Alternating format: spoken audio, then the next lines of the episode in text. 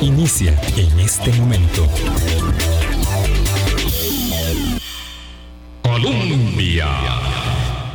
Con un país en sintonía, buenos días, ¿qué tal? ¿Cómo están? Buenos días, gracias, gracias por estar con nosotros es un privilegio volver de nuevo al trabajo y después de estas semanas de ausencia en las que Álvaro estuvo con ustedes, eh, me complace de nuevo regresar a la tarea cotidiana de enlazarnos para evaluar, para analizar, para auscultar temas de la actualidad nacional y también muchas veces de la agenda internacional que nos gusta, que nos gusta seguir. Eh, hoy vamos a conversar con la presidenta ejecutiva de la Caja Costarricense de Seguro Social. Eh, por supuesto, ahí está eh, la noticia que ayer irrumpió en el escenario eh, con una política pública de determinación de suspensión del curso lectivo por cuatro días de esta semana y que necesariamente tendremos que abordar el día, el día de mañana, porque pues evidentemente esto nadie se lo esperaba. Eh, por la forma y por el fondo. Eh, en todo caso, ya tendremos oportunidad de hacerlo. Antes de empezar este espacio, quisiera aprovechar, porque no eh, he podido, por supuesto, dado que no estaba aquí, hacerlo de manera pública, eh, externar mi profundo sentimiento de dolor y de pesar a, todos los colegas de los, de, los, de los medios, porque en realidad esto eh, va con todos nosotros por el afecto, la cercanía, sobre todo por lo, lo, eh, lo que los más grandes a lo largo de tantas décadas vivimos en la cobertura de una gran cantidad de sucesos eh, y noticias de toda índole por el fallecimiento de nuestro queridísimo amigo Carlos Araya la semana pasada, especialmente a los colegas de multimedios, pero a todos, repito, quienes tuvimos la dicha de conocer, querer, trabajar eh, eh, con, con, Carlos, una persona tan afable, con tantas condiciones en la antesala del disfrute de su proceso jubilatorio. Eh, nos dejó nos dejó Carlos Araya. Igual sentimiento de pesar quiero expresar para la familia de don José Luis Valenciano, exdiputado, expresidente de la Asamblea Legislativa, un hombre de bien, un hombre honesto, un político correcto, eh, a quien tuve el privilegio de conocer y con quien tuve el privilegio de trabajar como cronista parlamentaria, como una más en la Asamblea Legislativa décadas, décadas atrás. Me complace mucho saludar a doña Marta Esquivel, presidenta ejecutiva de la Caja Costarricense de Seguro Social, con quien tenemos una amplia lista de temas para abordar. Doña Marta, muchas gracias por aceptar nuestra conversación esta mañana. Bueno, muy buenos días, doña Vilma. Muchísimas gracias a usted por la invitación y a todos los que nos escuchan. Que tengan un muy bello día hoy con este sol maravilloso después de tantas lluvias. Pues exactamente, eso justo a mí me llama mucho la atención de esta determinación de la, de la eh, política pública del Ministerio de Salud de suspender por un receso lluvioso el curso lectivo estos cuatro días. Y quería preguntarle, habida cuenta, eh, evidentemente, mm, de la égida que tiene la caja sobre el tema de la salud en los niños y del Hospital Nacional de Niños, ¿cómo usted valora esta atropellada decisión que se anunció? Anoche, ayer en la tarde? Bueno, realmente el Hospital Nacional de Niños tenía varios días ya informando la situación eh, que tenía, eh, ¿verdad? Básicamente con sus camas llenas y eh, creo que el fin de semana fue que se empezó a reportar. Incluso ayer la doctora sacó un comunicado precisamente informando la situación de camas que tenía el Hospital Nacional de Niños definitivamente eh, requiere la construcción de la torre que tiene ya varios años pendiente y eso es un elemento fundamental que el país tiene que retomar. Eh, realmente no se tienen las condiciones óptimas, ¿verdad?, para la atención de menores. Yo estuve ahí, fue una de las primeras visitas que hice y definitivamente eh, los tiempos han cambiado, el hospital ya tiene muchos años de haber sido construido y incluso con la ministra de Salud hemos conversado de la urgencia que tiene esa construcción para la atención de los niños de nuestro país. Concretamente, mi consulta tiene que ver con el tema de que estas... Em, digamos, incremento en la hospitalización de los niños lleva eh, aproximadamente dos meses con eh, una hospitalización muy elevada, muchos llamados de atención de la doctora Arguedas y del eh, cuerpo médico del Hospital de Niños.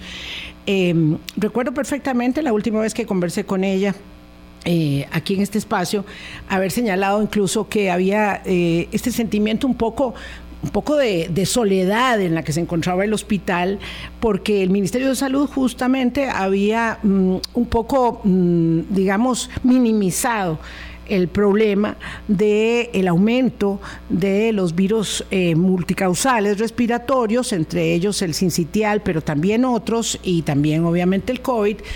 Eh, y esta administración empieza con la eliminación de la medida del uso de mascarilla y también este, bajando la guardia con el tema de la vacunación. Y ahora lo que nos sorprende mucho es que se dé de un momento a otro una suspensión del curso lectivo cuando, repito, ya han pasado las lluvias, y las lluvias van a continuar hasta noviembre, van a continuar hasta noviembre, cuando eh, se suspende la atención en los comedores escolares, que es el único eh, alimento que muchos de estos niños reciben, cuando hay muchos padres que no tienen dónde dejar a los niños. En fin, hay una gran cantidad de condiciones, sin hablar de lo deteriorado que viene el curso lectivo eh, por años ya, y, se suspenden las clases así de una buenas a primeras. Eh, yo sé que no es eh, su énfasis de acción, pero ¿no le parece un poco atropellada la política pública, un poco antojadiza o ocurrente esto de hacerlo así? Yo creo, doña Vilma, que hay una mesa técnica que le da las, los requerimientos en materia de riesgos a la ministra de Salud y que estoy casi segura que la ministra tomó esas recomendaciones para poder tomar estas decisiones. A, nadie, a nadie le gusta tomar estas decisiones de esta forma, pero ya cuando uno puede entender que este virus respiratorio, el que usted mencionaba, es sumamente contagioso y que precisamente se lo contagian los hermanitos mayores a los más chiquititos, porque esta enfermedad se concentra en los niños menores de dos años. Entonces, esa decisión tiene que haber estado fundamentada en las recomendaciones de la mesa técnica y definitivamente, si no fuera una situación que amerita tomar esta decisión, le aseguro que no se hubiera tomado, porque precisamente tenemos claro que el curso electivo requiere una, un control o una eh, específica situación, sobre todo cuando ya estamos cerrando el ciclo lectivo pero créame que eh, esa, esa instrucción tiene que estar avalada por criterios técnicos de la mesa técnica para frenar el, la situación que en este momento tiene el hospital de niños y no solo el hospital de niños, también en, en hospitales regionales que ven asuntos pediátricos también tienen una situación compleja. Gracias, doña Marta Esquivel. Ella es presidenta ejecutiva de la Caja de Seguro Social, por lo tanto, eh, no es directamente responsable eh, en absoluto de esta decisión. Vamos a tratar de abordar este tema mañana. Eh, sería muy bueno que pudiéramos conversar con la señora ministra de Salud, Jocelyn Chacón, pero desde mayo que empezó su gestión pedimos entrevista con ella y eso no ha sido posible.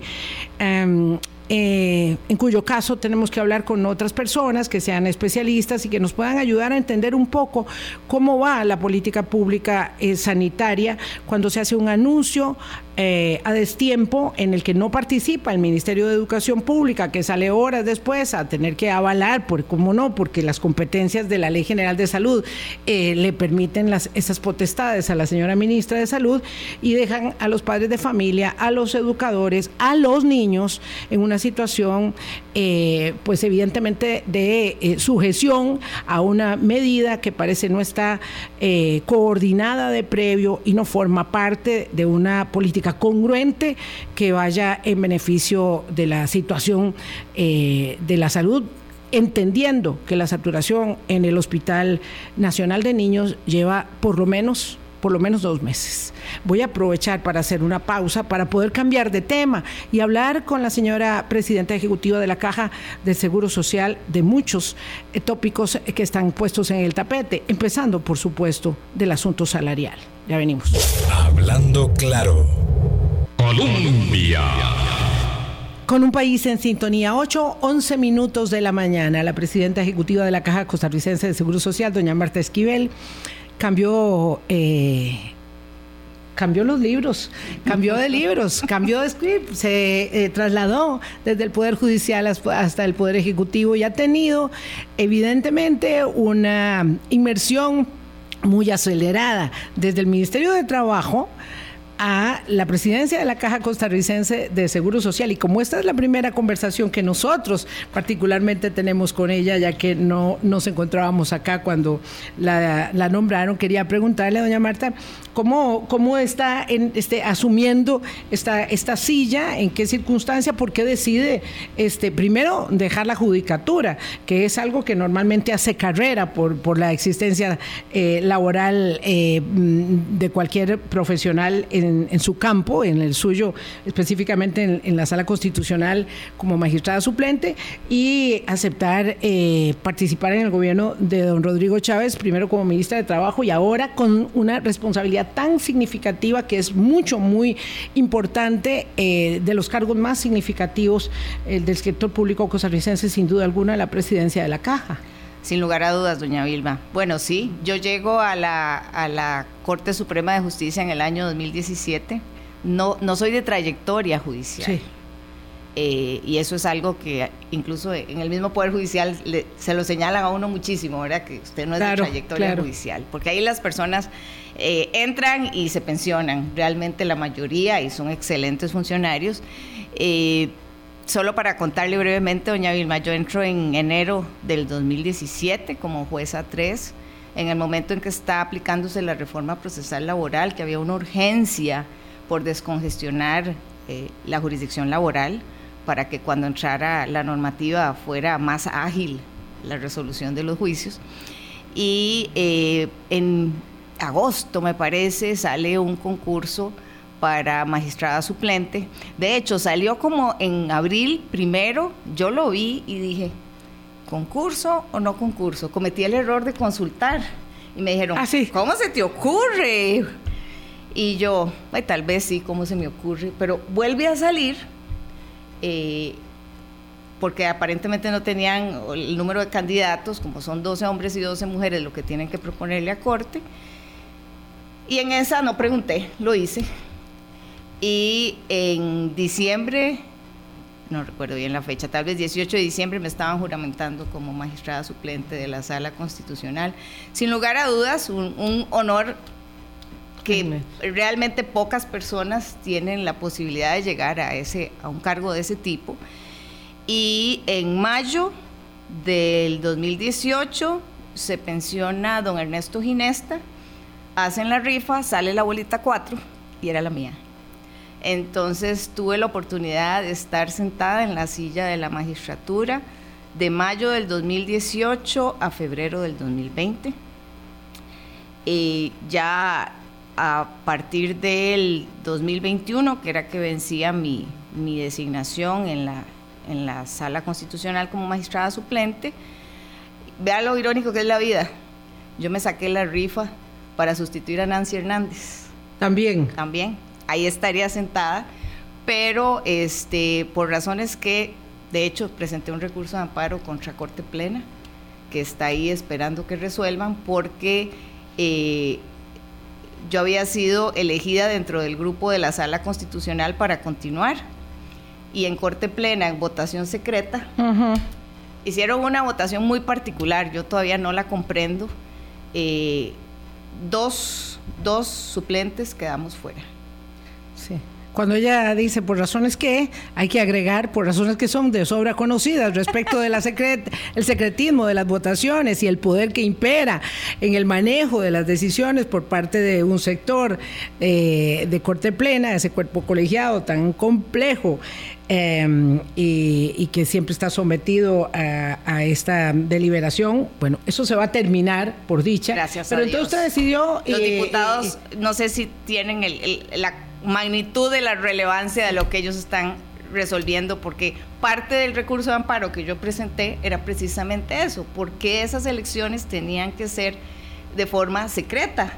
Y este, probablemente hasta por un tema de responsabilidades, ¿verdad? Porque nadie es responsable cuando no se sabe quién votó cómo, ¿verdad? Los diputados han tomado decisión y además la sala constitucional tiene varias pendientes también en esa misma. Entre esas la mía, mi recurso de amparo. Exacto, muchas. Que, que, iba en esa línea, o sea, a mí alguien me preguntó, ¿y usted qué quiere? ¿Volver a la sala constitucional? Pues me encantaría, pero la verdad que en el fondo lo que me interesaba era que las cosas vayan cambiando. Incluso, doña Vilma, la elección de magistrado suplente tiene tres filtros. La elección de magistrado titular tiene un filtro. Y entonces, claro, se presta para eh, elementos de análisis que, que yo siento que no son los que deberían. Como magistrada suplente no fue sumisa, fue independiente y rebelde, digamos, ese, esa podría, digamos, eh, señalar una característica para establecer que no era conveniente a algún grupo o al grupo de poder que usted se mantuviera ahí. Pues por lo general tengo muchísimos votos salvados. Eh, con doña Nancy Hernández incluso hicimos eh, algunos votos salvados en temas de derechos de mujeres, uno particularmente interesante en paridad horizontal y vertical, en temas municipalidades, donde fue voto salvado también.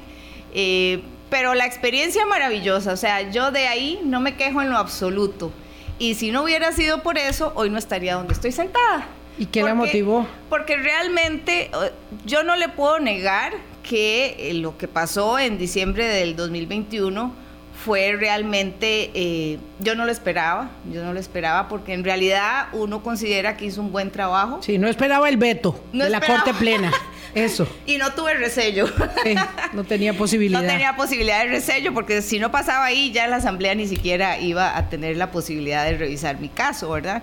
Entonces, eh, de alguna forma uno se desmotiva de la situación, ¿verdad? Y cuando este, sale a concurso el, puesto de ministra de Trabajo, pues opto por hacerlo. De hecho, algunos amigos me dijeron, usted sería la mejor ministra. Y yo, de verdad. Y me quedaba así bueno, no se pierde nada. Eh, yo he sido una mujer de retos, siempre los he asumido y he tratado de, de no ir a calentar sillas. Pero no tenía relación con el presidente, en ese momento el presidente nada, electo. Vilma, para nada, ni con el presidente, ni con doña Pilar, es más, con nadie del, del, Consejo de Gobierno, ni nada. Eh, yo estaba en Semana Santa pasando vacaciones que nunca había ido a Corcovado, que es una paraíso, ¿verdad? Y recibo una llamada donde me convocan a entrevista el domingo, domingo de resurrección y yo nada más dije, no estoy segura que pueda lograr estar ahí a la hora que me están indicando porque dependo del bote, del carro, de, de salida. De, y bueno, lo logré, logré llegar. Fue una entrevista un domingo a las 4 de la tarde. Los llegué a conocer a todos y ya yo había remitido mi currículum. Y el martes en la noche me llamó don Rodrigo para darme la noticia, no, para, para ofrecerme el puesto como ministra de Trabajo, lo cual también, al igual que cuando me designaron magistrada suplente, fue eh, realmente un impacto para uno, ¿verdad?, que lo tomen en cuenta para ejercer un cargo tan importante como ministra de Trabajo y Seguridad Social. Como anillo al dedo, desde la expertise en el derecho laboral al Ministerio de Trabajo, digamos que eh, todo calzaba, eh, pero a la Caja Costarricense del Seguro Social, cómo eh, eh, accede al, a la presidencia ejecutiva en una situación evidentemente convulsa, porque la caída del presidente ejecutivo de la Caja de Seguro Social, además una persona con tantos atestados, con buen eh, nivel de credibilidad y gran respaldo para el desempeño de esa tarea, evidentemente pone el listón muy arriba. Y además nótase que el presidente de la República le da un voto de confianza extrema para ser una de las personas más eh, cercanas del círculo en un puesto como ese. Pues sí, yo cuando el presidente me habló de este tema, yo le dije al presidente, yo tengo algo claro, yo voy a estar donde el país me necesite. Si usted como cabeza de gobierno estima que yo puedo hacer un buen trabajo en la caja, créame que voy a hacer el mayor sacrificio y el mayor esfuerzo para que de verdad eh, la caja del Seguro Social siga siendo el sostén de la democracia de este país. Y doña Vilma, para mí en este caso yo tengo dos enfoques fundamentales. primero, yo puedo decir bajar las listas de espera, pero en realidad es que la caja dé un servicio de calidad a los ciudadanos y a los asegurados. Pero eso no puede ir solo. De verdad que necesitamos hacer un, un proceso interno de análisis de la estructura de la caja costarricense del Seguro Social. estábamos analizando ayer precisamente en junta directiva, desde el año 2011 se viene hablando de un proceso de reestructuración eh, hablamos de cuánto se ha pagado, del 2015 se toma un acuerdo. El problema que yo he descubierto en la caja es que todo va muy despacio, ¿verdad? O sea, si usted en el 2011, y fue por, por el análisis que hicieron los notables, que la caja requería una revisión, ser, ser más ágil, menos, es que es compleja, obviamente, por el tamaño que tiene. Le estoy hablando de 50 mil empleados eh, con una plaza, pero llegamos hasta 64 mil con todos los programas adicionales. Hay un tema de, plazas que se duplican cuando hay estados de emergencia y todavía la caja está con un estado de emergencia que yo incluso estoy revisando porque eso implica la posibilidad de nombrar hasta 2.000 personas que han tenido, ¿verdad? Adicionales. Eh, entonces, todos esos procesos quiero conocerlos con detalle y ver dónde están las pegas. Por ejemplo, el hospital de Punta Arenas, si mal no entiendo, ha tomado prácticamente 10 años en construirse. ¿Qué estamos haciendo mal para que esas situaciones no duren ese espacio de tiempo tan amplio que afecta muchísimo no solo el desempeño de la caja, sino a las poblaciones que están requiriendo de un hospital de alto nivel, porque el hospital que tienen ahora, a pesar de que se han hecho inversiones y remodelaciones, de verdad que eh, requiere muchísimos elementos, no solo de equipos, sino de camas que no se tienen en este momento. Entonces, todo ese manejo interno, la logística, las compras, hay que hacerle una revisión para ver cómo somos más ágiles sin eliminar controles pero eficientes y eficaces a la hora de hacer compras en la Caja Costarricense del Seguro Social. Asoma doña Marta Esquivel en mm, una punta del iceberg de la complejidad y la gran cantidad de tareas que tiene la caja, porque efectivamente cuando estamos hablando eh, de la construcción de infraestructura eh, hospitalaria, eh, pues normalmente una década es el plazo que hemos esperado, a veces seguramente más, para ver eh, concretada la realización del sueño, por ejemplo, del nuevo hospital de Turrialba, ese fue el caso, eh, y podemos señalar una gran cantidad, el de Punta Arenas que está en ese proceso, el de Cartago que viene atrás, el de Limón, en fin, evidentemente un aparataje de seguridad social como el costarricense, eh, que brinda eh, en la aspiración de la universalización eh, del servicio tanta expectativa y tanta garantía para sostener la paz social, como dice usted, pues evidentemente la, demanda siempre... digamos, está, está exactamente en aumento, los recursos son muy limitados. Em, cuando hablamos de un asunto tan complejo, como el aumento salarial que estaba pendiente desde el año 2020 y que eh, ahora está como sostenida la situación de las relaciones eh, laborales, eh, obrero-patronales, diríamos, en la misma caja costarricense de Seguro Social a la espera de la definición, yo quisiera que nos planteara un poco el panorama. Yo sé que la de, este, reunión de junta directiva es el jueves y ahí se va a, tomar no sé qué tipo de decisión, la verdad que no entiendo, quisiera que me explicara para saber en qué mm, línea usted se matricula y cómo es que ve este aumento salarial salarial pendiente desde el año 2020 eh, y eh, de cara a la situación eh, que, le, que, provoca la salida de Álvaro Ramos. Es que la destitución de Álvaro Ramos se produce porque la Junta Directiva el 8 de noviembre, de septiembre, perdón, aprueba la ejecución de este aumento salarial congelado, porque el aumento ya estaba aprobado, y eh, esto es lo que motiva esta decisión. Claro que entonces ahora si la decisión se mantiene, usted ya no es responsable de ella y por lo tanto, eh, digamos que, su cargo no depende de esto, pero yo entiendo que su eh, posición es de que el aumento salarial no se, no se ejecute. Doña Vilma, en esto realmente este, el acuerdo del aumento salarial lo toma eh, don, Álvaro Ramos con la Junta Directiva y queda en firme. Cuando yo ingreso pido la revisión del acuerdo porque yo tengo algunos argumentos que eh, voy a exponerle a la Junta Directiva el día jueves. Eh, y básicamente lo que estaba esperando, que hasta ayer se aprobaron las actas donde se analiza el tema salarial porque había un atraso importante en la eh, transcripción de las actas. Estamos hablando de que cuando yo ingreso hay aproximadamente tres meses de atraso.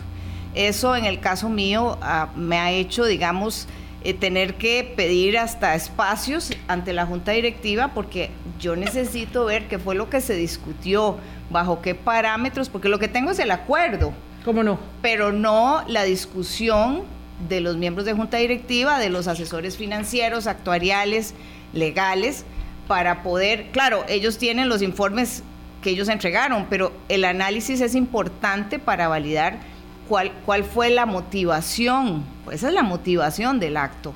Entonces, hasta anoche, anoche terminamos a las ocho y media de la noche de sesión. Eso era una extraordinaria. Eso es, se hacen dos ordinarias porque la cantidad de temas que se ven en junta directiva, porque, otro análisis que tengo ah. que hacer, eh, si a junta directiva eh, le está llegando lo que corresponde a estrategia institucional o si está llegando mucho tema O si están gerenciando, exactamente. Porque claro, normalmente la directiva es los jueves. La, Son los jueves, la ordinaria, sí señora. Ahora están a dos por semana. Y es precisamente eh, la solicitud que usted le hace a la Junta Directiva para conocer, lógicamente, llegando al puesto, el tema eh, salarial, el que hace que se haga este stand-by. Por eso yo hablo de que en la caja lo que hay es una tensa calma, porque todo va a depender de que mañana estemos esperando y los 54 mil funcionarios y todos los demás que estamos interesados en el tema, eh, pendientes eh, de lo que el comunicado de prensa nos informe respecto de la deliberación y seguramente antes, porque siempre hay filtraciones, de lo que decida la Junta Directiva. Pero es ese espacio el que se le da a usted, el que está corriendo para que mañana perdón, pasado mañana, este, lleguen a una, a una decisión. Repito, la pregunta, yo entiendo que usted se decanta porque el aumento salarial no se concrete, sino hasta que lleguemos a el cumplimiento de lo establecido por la regla fiscal, por la norma fiscal, exactamente. Eso eh, yo quisiera ser muy optimista, pero, pero, pero no lo soy tanto. Eso podría tardar varios años. Y mientras tanto, evidentemente tenemos eh, la advertencia, para no decir amenaza, de los sindicatos de que el acuerdo ya estaba en firme y que debe ser aplicado porque en justicia, dicen ellos, correspondía ese ajuste salarial. Sí. Eh, eso realmente esa es una situación, es una tensa calma, efectivamente, eh, y en esa situación eh, hay muchos funcionarios públicos, ¿verdad? Había un decreto que incluso dejó en suspenso ese aumento y a pesar de ese decreto eh, usted sabe que es interesante porque, claro, me ha tocado leerme muchísimas eh, leyes al respecto y actas de la propia Junta Directiva. Eh, en uno de los pocos temas donde la caja no tiene tanta autonomía es en la política salarial. Entonces, precisamente mi desarrollo el día jueves va a ser en el análisis de eh, hasta dónde llega la autonomía en la política salarial de la Caja Costarricense del Seguro Social. Un análisis jurisprudencial muy interesante. Pero claro, de, lo jurídico a lo político, ¿verdad? Y a lo sindical laboral, ahí hay este, evidentemente eh, eh, Mm, diferencias, diferencias claras, ¿verdad? Y este aumento pareciera, va porque va para efectos de los funcionarios de la caja. Yo no, no me decanto por una cosa u otra, simplemente pongo en el tapete que han estado esperando ese aumento desde el año 2020, que se les dijo que el aumento iba a ser después. en la caja fue muy interesante porque de lo que he podido analizar en las actas de junta directiva, el aumento realmente estaba en el decreto, pero entra la pandemia y la junta directiva lo deja suspendido. Sí, sí, sí. No hay exactamente una aprobación. La aprobación viene hasta... El 8 de septiembre. Exactamente. Eh, y incluso había otros acuerdos de la misma junta directiva donde señalaba que iba a esperar la forma en que el gobierno iba a avanzar en el pago del aumento salarial para proceder. Y pareciera que no hay ningún acuerdo que deje sin efecto ese otro y aún así se procedió con, con el aumento, ¿verdad? Entonces son aspectos que estoy recopilando, estoy revisando incluso si hubo un acuerdo posterior que dejara sin efecto ese señalamiento de que iban a esperar a que el gobierno eh, señalara cuándo se iba a hacer el pago eh, para verificar si este, la misma junta directiva en algún momento analiza que había tomado esa decisión con anterioridad y que este, para que pudiera tomar ese acuerdo. Doña Marta, ¿usted estima que podría haberse dado entre la salida de don Álvaro Ramos y el miembro de la Junta Directiva que renunció, el señor Hernández, me parece el apellido, que renunció eh, como producto de la, de la salida de don, de don Álvaro? Eh, y esta nueva constitución directiva, porque tenemos, eh, eh, la tenemos a usted como presidenta ejecutiva, a un nuevo miembro que el Ejecutivo nombró. En esta nueva recomposición, ¿usted estima que em, la presidencia ejecutiva, si va a recomendar que el aumento salarial, como todo hace indicar, no se ejecute aún, pueda tener el respaldo de los miembros de, no solamente los tres de gobierno, que los doy por descontado, sino también de los tres miembros de la eh, representación empresarial, porque sí también doy por descontado los tres votos de la representación laborales. Doña Vilma, no le puedo asegurar con certeza absoluta, porque cada uno de los que estamos ahí tenemos nuestra propia valoración y son personas con una capacidad profesional e intelectual absolutamente incuestionable. Eh, de manera que precisamente eh, lo que yo pretendo hacer el jueves es hacer las, el señalamiento de cuál es mi posición, someterla a votación. Eh, ya ellos, muchos de ellos tienen su posición que me la han externado abiertamente. Y este, de hecho, doña Vilma, cuando yo llego tengo dos temas medulares. Lo del aumento salarial y curiosamente lo de la, el salario mínimo inembargable. vamos a hablar de eso. Que no ha habido forma. O sea, realmente, eh, de verdad que estoy optando por otras eh, condiciones a nivel de la caja. Yo no puedo pasar por encima de la, de la, junta, directiva, ¿verdad? Ya la inspección de trabajo hizo los señalamientos. Eh, creo que ya incluso deben haber algunas gestiones presentadas judicialmente. Y más bien lo que estoy tratando es de lograr con las organizaciones sociales, con la Asociación Solidarista específicamente, sobre todo, doña Vilma, es que es increíble lo que uno descubre. 500 trabajadores de la caja reciben cero colones. Cero colones. Y hay 11 mil que reciben menos del salario mínimo. Esa situación se puede extrapolar a muchas instituciones del sector público costarricense, no tengo ninguna duda, porque el nivel de morosidad es elevadísimo, pasa en el Magisterio Nacional, pasa en el Poder Judicial, en fin, esta es una situación grave, una situación social y económica grave, y lo del salario mínimo inembargable, ya, ya, voy a volver con eso, porque no es que todo el mundo entiende de qué estamos hablando, eh, porque además es atinente solo al tema de la caja, eh, para los efectos de lo que doña Marta tiene tiene que decidir y la junta directiva. Pero vuelvo al tema este del aumento salarial eh, y la posibilidad de que no se ejecute. Eh, en términos económicos financieros, la caja ha señalado que tiene el suficiente respaldo para poder hacerle frente a un aumento salarial que hasta donde yo entiendo implica 10 eh, mil millones de colones al año eh, es decir, que estamos hablando de 30 mil millones de colones si el aumento es retroactivo al año 2020. ¿Hay alguna posibilidad de que el aumento se pudiera, digo, para buscar eh, esto que yo soy una eh, desconocedora absoluta de la materia, pero para buscar alguna solución, alguna alternativa, que el aumento sí se pudiera aplicar para el año 2022, digo de hoy en adelante y no eh, en lo que hay hacia atrás, porque yo lo único que observo es que si este aumento salarial no se ejecuta en arreglo, en, virtud de algún arreglo con, los funcionarios de la caja, lo que vamos a tener es algo terrible, que cuando a uno oye hablar de eso se le para el pelo, huelga, huelga. Y para lo que no estamos preparados y para lo que no estamos listos, en ningún caso es para una huelga de los servicios de salud, doña Marta.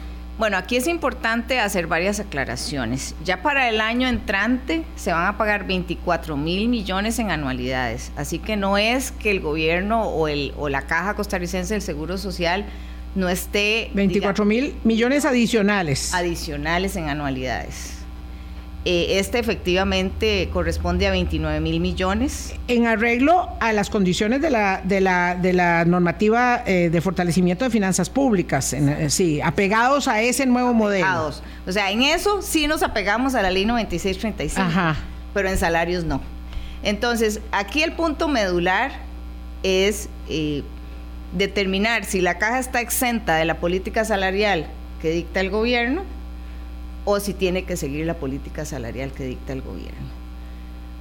Que eh, en temas de negociación y situaciones particulares, ahí doña Vilma, el problema es si eso nos va a implicar como eh, administradores públicos, de fondos públicos, en un momento en que la disciplina fiscal es fundamental para que el país logre salir adelante, eh, alguna responsabilidad como administradores públicos, ¿verdad? Porque si tenemos una ley que nos da una instrucción y una ley de la caja que dice que la política salarial eh, no es autónoma de la caja, ¿verdad? Eh, entonces, eso es precisamente la definición que hay que hacer.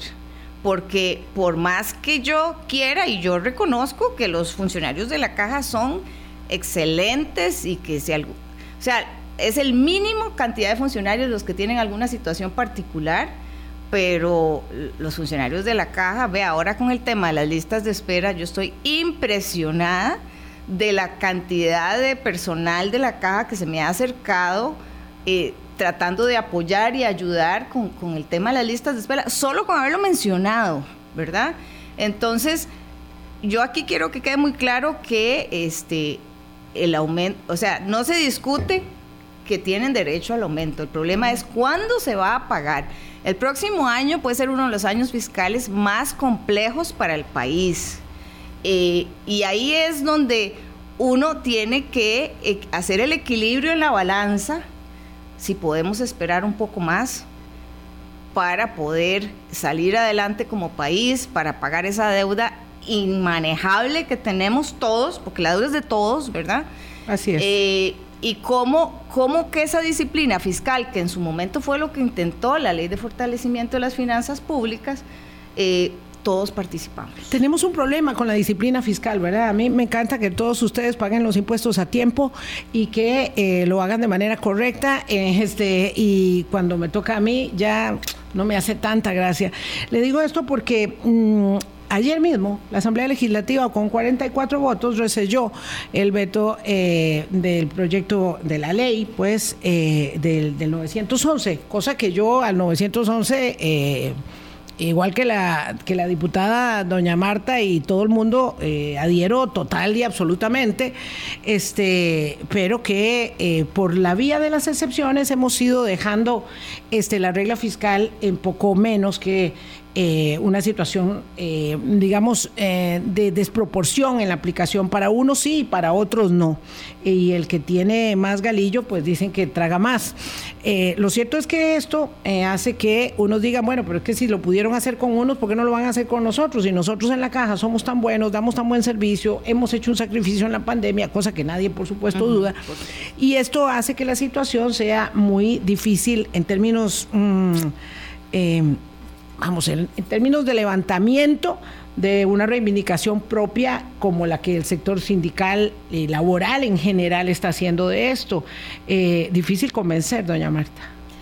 Bueno, yo también creo que la caja tiene sindicatos sumamente responsables y que eh, en caso de que logremos avanzar a nivel de junta directiva, creo que podrán comprender la responsabilidad de los que estamos a la cabeza de esto y la responsabilidad del país de tratar todos en conjunto de bajar esa deuda que tenemos a nivel a nivel nacional y que realmente, o sea, el, esfuerzo que se ha hecho como país, porque este es un esfuerzo país, la ley de fortalecimiento de las finanzas públicas es. un esfuerzo país, y, no podemos tirar al traste todo el esfuerzo que ya todos hemos realizado, ¿verdad? Cuando se aumentó el, se han ido aumentando los impuestos, eh, a los funcionarios públicos también, se, le han incorporado eh, algunas limitaciones en el tema salarial, provisión, dedicación, en la caja está afecta esto también,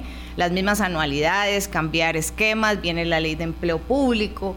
Entonces, este esfuerzo país lleva un derrotero y es que entre todos logremos bajar la deuda que tiene este país.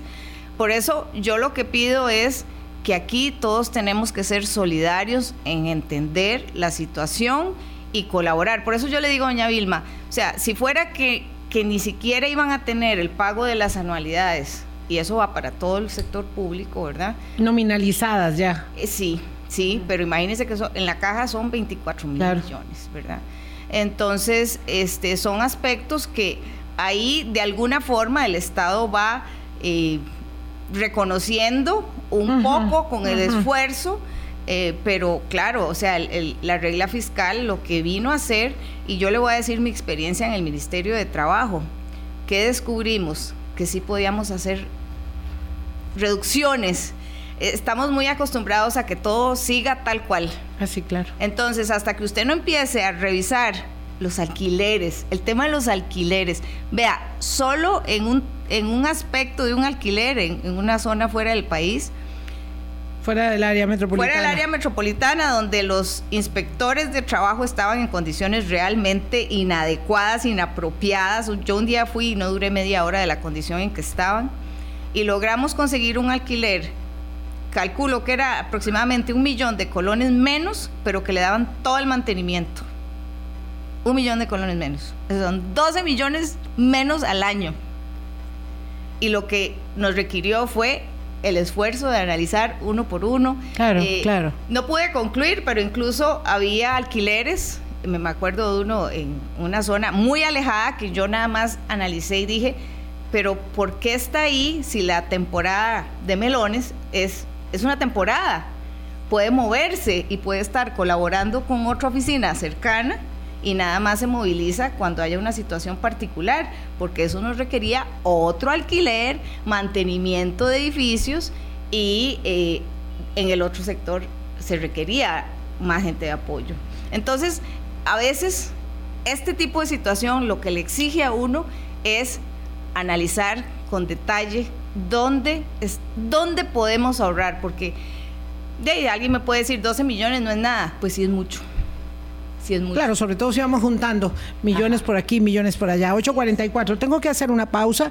Vuelvo con el tema salarial y sobre todo con la necesidad de establecer el salario mínimo inembargable en la caja de seguro social y por qué ha sido tan difícil cuando eso está establecido ya este, para otros eh, sectores asalariados del funcionariado público. Ya volvemos. Hablando claro. Colombia con un país en sintonía. 8.46 minutos de la mañana. Doña Marta Esquivel es presidenta ejecutiva de la Caja Costarricense de Seguro Social. A horas, el jueves, en la Junta Directiva se tendrá que dilucidar a no ser que se decida postergarlo para una semana más, pero esto no pareciera que da para mucho. Eh, ¿Qué pasa con el aumento salarial? Yo tengo una, una duda, en realidad tengo un, enorme signo de interrogante respecto de esto, pero bueno, eh, vamos a ver, el aumento que se congeló era en el año 2020. Pero usted dice que ahí no se aprobó. Para la caja no. Lo que estaba era el decreto general, el decreto que emite el Ministerio de Hacienda, Ministerio de Trabajo, me parece que planificación. Ese decreto en abril queda suspendido. Del y a 2020. partir de ahí, del 2020. Claro. Así es. La caja empieza a analizar el tema de lo que he logrado revisar en actas en el 2020, Sí. pero estamos en pandemia. Claro, entonces dice, bueno, vamos a mantener este suspenso aquí. Luego entra a regir posteriormente la aplicación de la regla fiscal. No, ya había entrado. La re- la re- ah, bueno, la regla fiscal entra en el 2019. Me parece que entra en el 2019. No, posteriormente. Ah, porque entraba a regir Claro, es que en, en 2000 enero. en el Se 2018, prueba y después se- claro, sí. entonces se puede aplicar eh, el bloqueo al aumento salarial aludiendo o apelando a la regla fiscal en este momento desde el punto de vista digamos de la jurisprudencia que usted ha, aludido sí se puede Más que jurisprudencia, porque realmente en este tema no se ha analizado No el mucha. tema, ¿verdad? Es- estará por analizarse, es si se podía aprobar el aumento para la caja con eh, la regla fiscal de que eh, no se pueden dar aumentos por costo de vida cuando la deuda esté por encima del 60% del Producto Interno Bruto. Entonces, esa es la discusión porque en la caja lo que indican es que a ellos no les aplica la regla fiscal en ese aspecto, Ajá, alegando claro, claro. lo que lo, la consulta de la sala constitucional, pero vea qué curioso, doña Vilma. Vea, lo que dice la excepción es que no le aplica a los seguros. No dice a la caja costarricense del Seguro Social, ¿verdad?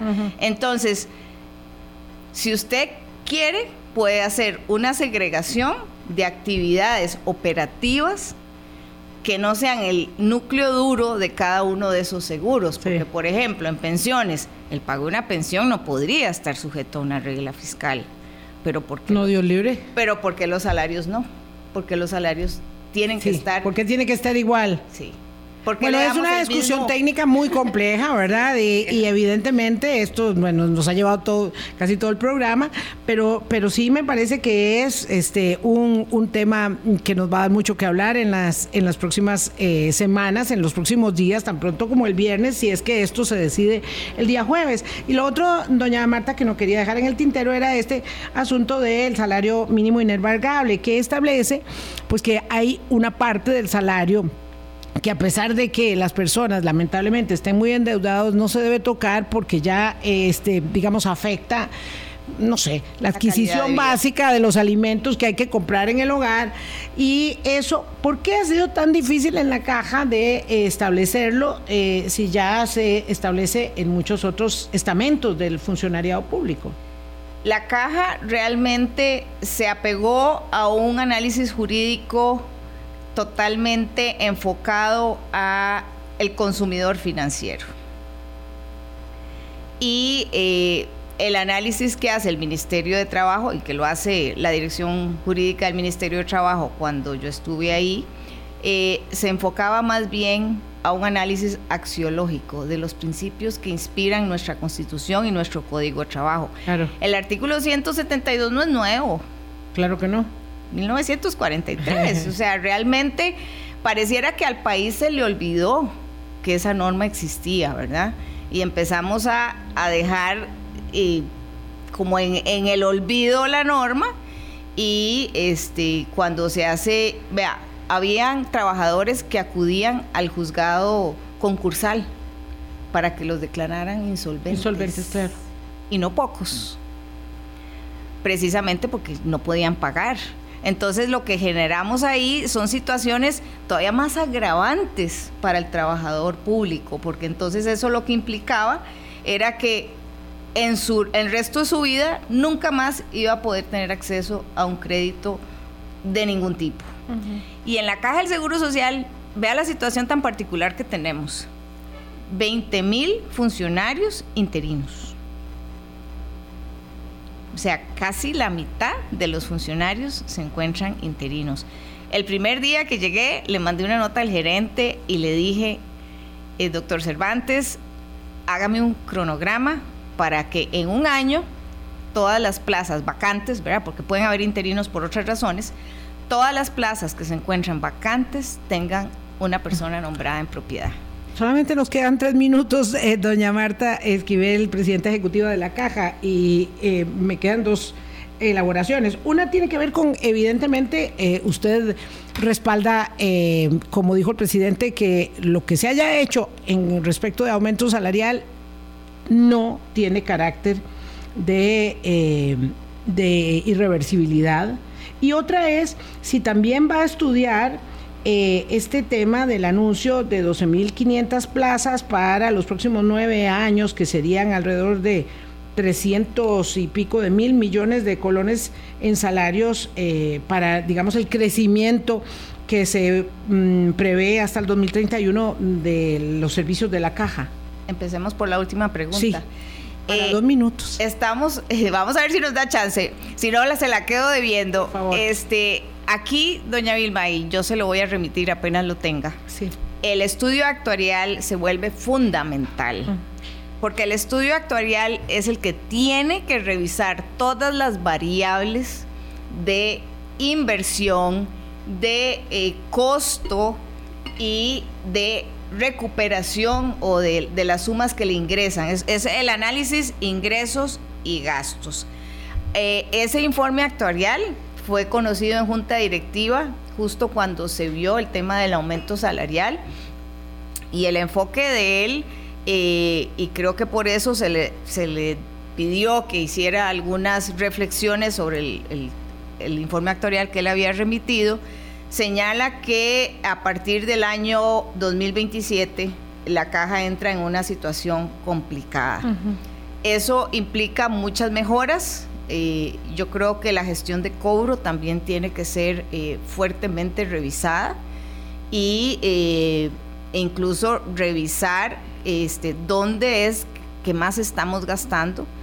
ese tema que usted mencionaba de las 12.500 plazas ya fue un acuerdo que está, que está aprobado, ¿verdad? Son las próximas inversiones y eh, yo creo que eh, es fundamental tener un, la última versión del informe actuarial y hacerle todas las consultas que correspondan eh, para poder este, tener claro hacia dónde va la Caja Costarricense del Seguro Social. Y por lo menos, doña Vilma, desde, mis, desde la silla que yo estoy ocupando, una de mis prioridades será la sostenibilidad financiera. Absolutamente. Esa debe ser una prioridad de, del país en su conjunto. Ah, tengo mucha mm, aprehensión y un poco de preocupación respecto de una posible huelga. Este, esperemos, no podemos cruzar eh, el puente antes de llegar al río. Doña Marta, muchas gracias por haber venido. quedaron muchas cosas pendientes, pero bueno, esta es nuestra primera conversación con la presidenta ejecutiva de la Caja y esperemos volver a tener aquí en la mesa de Hablando Claro. Pasen un muy buen día, hasta mañana. Buen día. Hablando claro, hablando claro.